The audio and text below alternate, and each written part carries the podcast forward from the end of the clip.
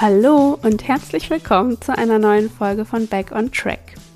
Ihr habt wieder abgestimmt und diesmal geht es um das Thema, wie du die eigenen Verhaltensweisen ändern kannst.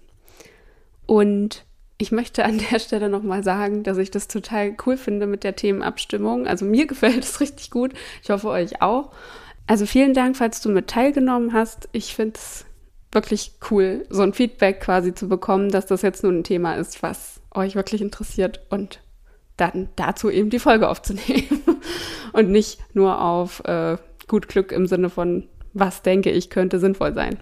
Also finde ich total toll. Vielen Dank an der Stelle. Und ihr könnt wieder abstimmen für nächste Woche.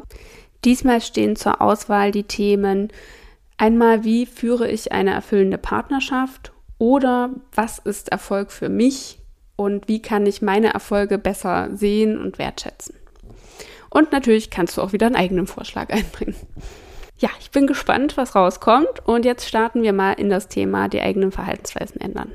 Wenn du also zum Beispiel oft äh, prokrastinierst und eher so ängstlich vermeidend in deinem Verhalten bist. Daran habe ich mich jetzt mal so grob orientiert, damit ich einfach einen Leitfaden habe, wo, worüber ich reden möchte und das bisschen besser strukturieren kann. Aber natürlich kannst du das auch auf andere Verhaltensweisen und Gewohnheiten von dir adaptieren. Also da kann, das kannst du dann einfach für dich reflektieren. So, ich habe vier Punkte für mich äh, zusammengefasst, die ich heute mit dir durchgehen möchte. Und der erste Punkt ist, verstehe den Prozess dahinter. Ich nenne das immer den Kreislauf des Autopiloten. Der besteht aus Gedanken, Gefühlen, Entscheidungen, Verhalten und Erfahrungen. Genau und die bedingen sich gegenseitig. Also es ist ein Kreislauf. Und am Ende kommst du durch deine Erfahrungen wieder bei deinen Gedanken raus. Also das, was du über dich denkst, zum Beispiel.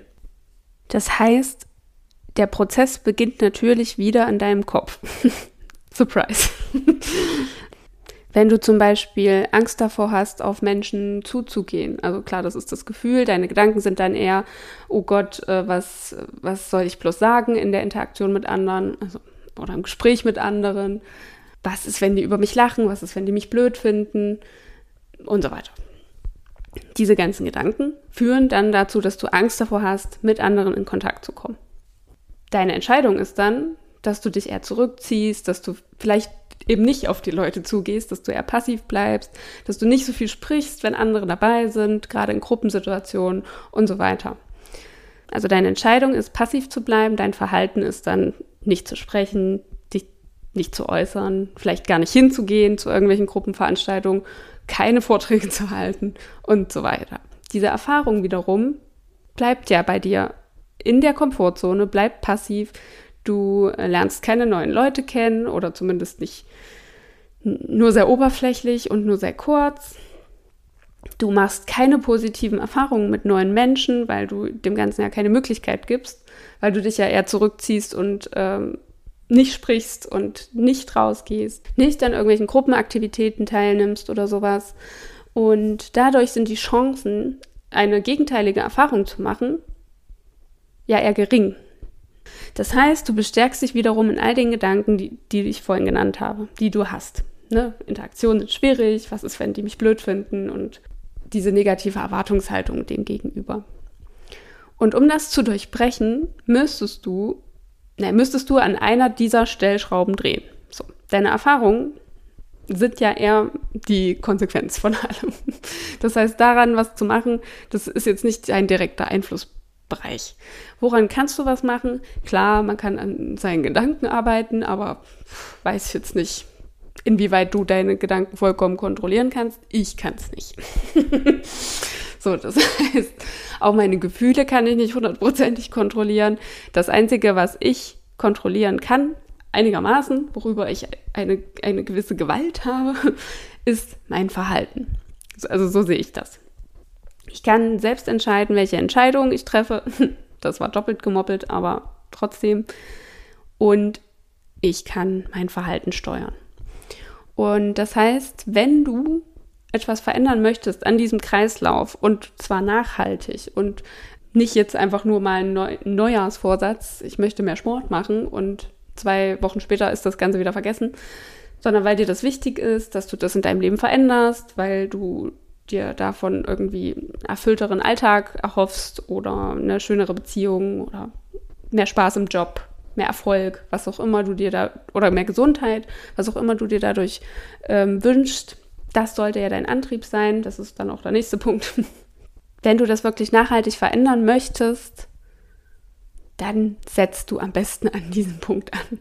Denn dadurch, durch diese neuen Verhaltensweisen, kannst du den Sprung schaffen zu neuen Erfahrungen, die dir wiederum die Hoffnung geben und auch den Beweis, dass andere Erfahrungen möglich sind. Also dass auch andere Gedanken möglich sind und realistisch sein können, dass die Interaktion mit anderen Menschen vielleicht auch Spaß machen kann, dass es dir in der Gruppe Spaß machen kann, dass du vielleicht sogar Vorträge halten kannst, dass du darin gut werden kannst. Und so weiter, dass, dass du einen großen Sozial, ein großes soziales Umfeld aufbauen kannst. Diese Gedanken und wiederum auch die Gefühle dazu können dadurch entstehen, indem du dein Verhalten änderst. Aber Fakt ist, dass du an, an, an diesem Kreislauf ansetzen musst, um es nachhaltig verändern zu können. Und wie eben schon angeschnitten, ist der nächste Punkt für mich, überleg dir, warum willst du das denn verändern? Was ist dein Antrieb dahinter? Was motiviert dich denn? Weil es ist ja ganz normal, dass diese neuen Sachen, neue Gewohnheiten, neue Verhaltensweisen erstmal blöd sind. es fühlt sich halt erstmal schlecht an. In den meisten Fällen. Oder zumindest einfach nicht gut. Du bist wahrscheinlich aufgeregt oder hast Angst davor es ist was Unbekanntes. Und wenn man, da, wenn man das noch nie gemacht hat oder erst selten, dann kann es sein, dass es sich einfach mies anfühlt. Oder dass man es noch nicht gut kann auch und es sich dadurch mies anfühlt. Wenn du zum Beispiel gerade anfangen willst mit Sport, bist du wahrscheinlich noch nicht fit. Und dann ist so ein Workout für dich super anstrengend. Und dann kostet dich das mit Sicherheit auch viel mehr Überwindung, als wenn du schon sechs Monate trainiert hast. Weil es dich ja viel mehr herausfordert, weil du noch nicht dieses Selbstvertrauen entwickelt hast, okay, ich bin fit, äh, mir macht es Spaß, ich kann das gut und es tut mir auch gut und ich ziehe es jetzt einfach durch. Dieses Selbstvertrauen entwickelst du ja erst, indem du es immer wieder tust. Und indem du es immer wieder tust, holst du es wiederum in deine Komfortzone und äh, veränderst deine Gewohnheit. Das wird dann zu einer Gewohnheit. Diese neue Verhaltensweise, die du gerne haben willst. Genau, also das ist, war jetzt schon der dritte Punkt. Also zusammengefasst nochmal, verstehe den Prozess dahinter, der abläuft jedes Mal, wenn es um Gewohnheiten und Verhaltensweisen geht. Zweitens, formuliere für dich selbst, warum du das machen willst. Also erkenne das, weil das ist ja deine Motivation, wenn es mal hakt und wenn es mal schwierig wird. Denn egal worum es geht, du musst das ja nicht machen. Du willst es machen. Für dich. Für niemanden sonst ist das wichtig. Und das heißt, du willst es tun. Warum? Und Punkt drei: akzeptiere, dass neue Gewohnheiten und Verhaltensweisen schwierig sind. Dass sich das erstmal blöd anfühlt, dass man das erst lernen muss, sozusagen. Und wenn du das einmal geschafft hast, diese schwierige Phase zu überwinden, dann wird es leicht. Und dann kommt jetzt noch der vierte Punkt und der ist fast noch mit am aller, allerwichtigsten, weil ohne den geht's nicht. Setze dir kleine Ziele. Mach kleine Schritte. Formulier die am Anfang so klein wie es nur geht, denn du brauchst besonders am Anfang, weil es da noch schwierig und holprig ist und dich Überwindung kostet und dir vielleicht Angst macht, brauchst du Erfolgserlebnisse. Und die bekommst du nur, wenn du deine Ziele schaffst. Denn was passiert denn, wenn du dir Ziele setzt, die in, für dich einfach erstmal zu groß sind? Dann hast du erstens noch mehr Druck und vielleicht auch noch mehr Angst davor zu versagen. Dann machst du es vielleicht erst gar nicht, weil der Druck viel zu groß ist. Oder du machst es nicht gut. Und das wiederum bestärkt dich dann darin, dass du es eben nicht kannst und dass du es am besten lassen solltest. Also so zum Beispiel nochmal mit dem Sport. Du möchtest also mehr Sport machen. Und du nimmst dir als Ziel vor, viermal die Woche Sport zu machen. Bisher hast du vielleicht viermal im Jahr Sport gemacht. Das heißt, Sport gehört eigentlich nicht zu deinem Alltag und es ist was Neues für dich, etwas außerhalb deiner üblichen ähm, Verhaltenszone. Es ist ungewohnt. Und Ungewohntes fühlt sich komisch an und braucht meistens erstmal Überwindung und eben Antrieb. So, dieser berühmte Schweinehund, der muss überwunden werden. Und wie wahrscheinlich ist es denn dann, dass du direkt zu Beginn, obwohl das eine vollkommen neue Handlung für dich ist, sozusagen, viermal pro Woche wirklich Bock hast, dich zu überwinden, um Sport zu machen? Das ist nicht sehr wahrscheinlich. Das bedeutet, du wirst am Anfang wahrscheinlich Schwierigkeiten haben, so oft Sport zu machen. Du wirst vielleicht nur zweimal die Woche Sport machen. Und das ist ja eigentlich schon viel mehr, als du bisher überhaupt gemacht hast. Aber für dich wird es ein Misserfolg sein, weil du dein Ziel von viermal ja nicht erreicht hast. Das heißt, du bist enttäuscht von dir, du verlierst den Spaß daran, du verlierst den Antrieb daran und du wirst aufhören. So, bums, altes Muster wieder aktiviert.